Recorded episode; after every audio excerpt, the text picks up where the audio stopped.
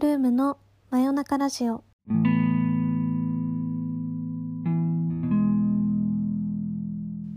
時刻は11月6日の金曜日22時になりました。こんばんはメイルームの女のメイです。えー、こうやって収録を配信するという形はちょっと久しぶりになるかなと思うのですが皆様いかがお過ごしでしょうか？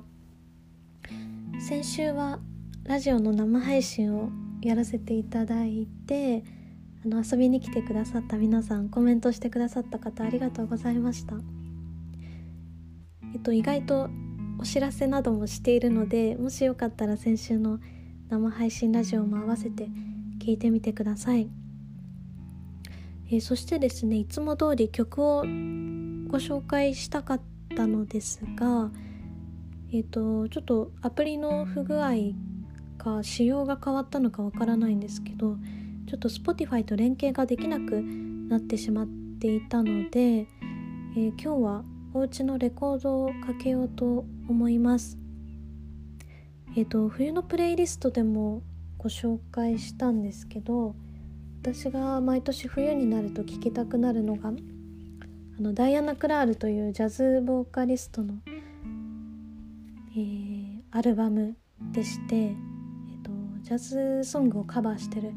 アルバムが中でもお気に入りなんですけどその中から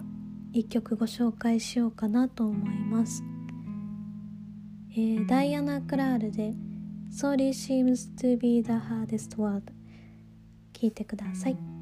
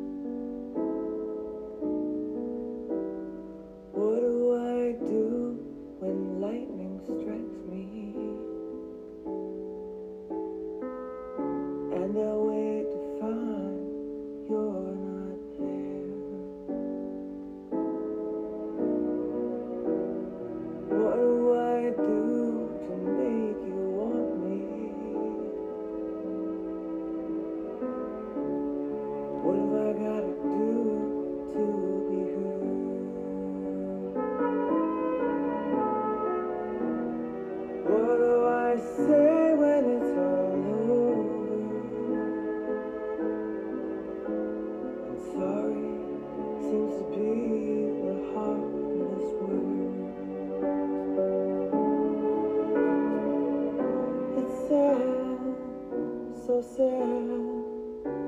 a sad, sad situation, and it's getting more and more absurd.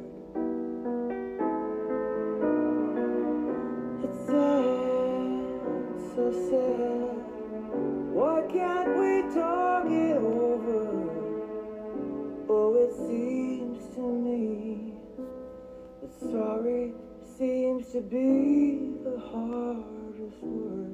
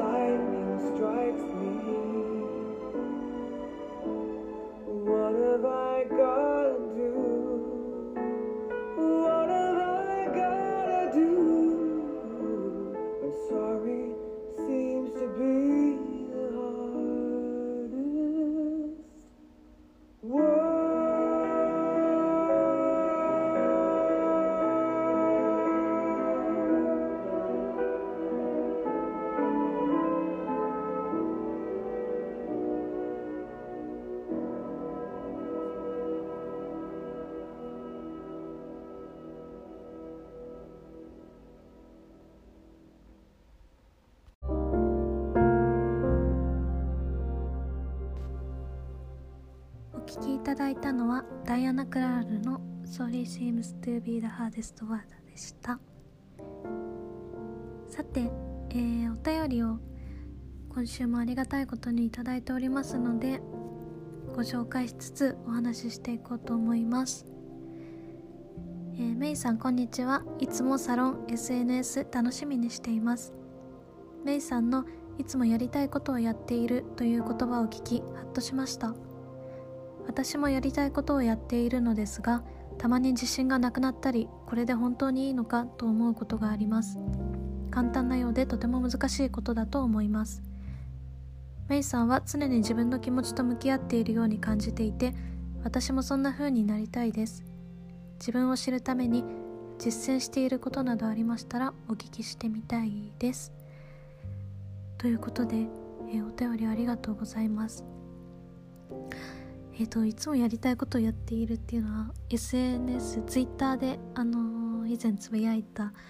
ことかなと思うのですがいや本当におっしゃる通りでですね、えー私もやりたいことしかやっていないという気持ちはあるんですけどそれでも本当にこれでいいのかなってというかそもそもこれが本当にやりたいことなのかなと考える時はすごくあります。うん多分やりたい本当にやりたいことってなかなかあるようでなくて。うーん。仮に本当にやりたいことをやっていたとしても多分そう考えてしまうのが人間なのかなとは思うんですけど、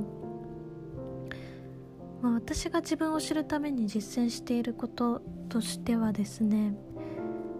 えーお便りをいただいて考えてみたんですけどまず日記ですね、えーかれこれも5年以上日記を毎日つけています。で本当に書きたくないというか疲れて書けない日もあるんですけどそういう時はもう箇条書きぐらいなんですけどまあでもあのそこまで疲労していない時は何を見てどう感じたかっていうのを書くことですごく自分の感情の移ろいだとか何にどう感じるのかっていうことがなんとなく分かってくる感じがしますね。あとはそうですねあと読書とか絵画鑑賞も私が自分を知るために知るためにというか知るきっかけが多いことかもしれないです。あの読書とか絵画鑑賞とかって結構インプットする行為だと認識されている方が多いと思うんですけど私の場合はその作品をその作品と触れ合ってこうどう感じたかをアウトプットするまでがその行為のうん魅力だと思っているのでそのインプットした上で自分がどう感じたかっていうのをアウトプットすると結構自分を知る鍵になるかなとは思います。うん、なんか読書もそうなんですけどこう本を読んでてうんあこういうことあったなとかこ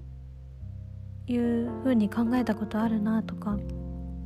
ってすごい思い出したりとか考えたりとかする機会ってすごく多いので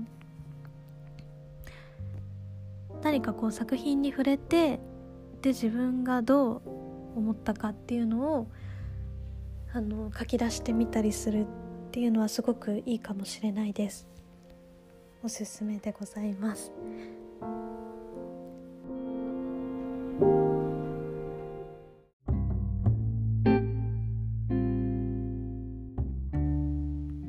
ことで、えーお便りありがとうございました。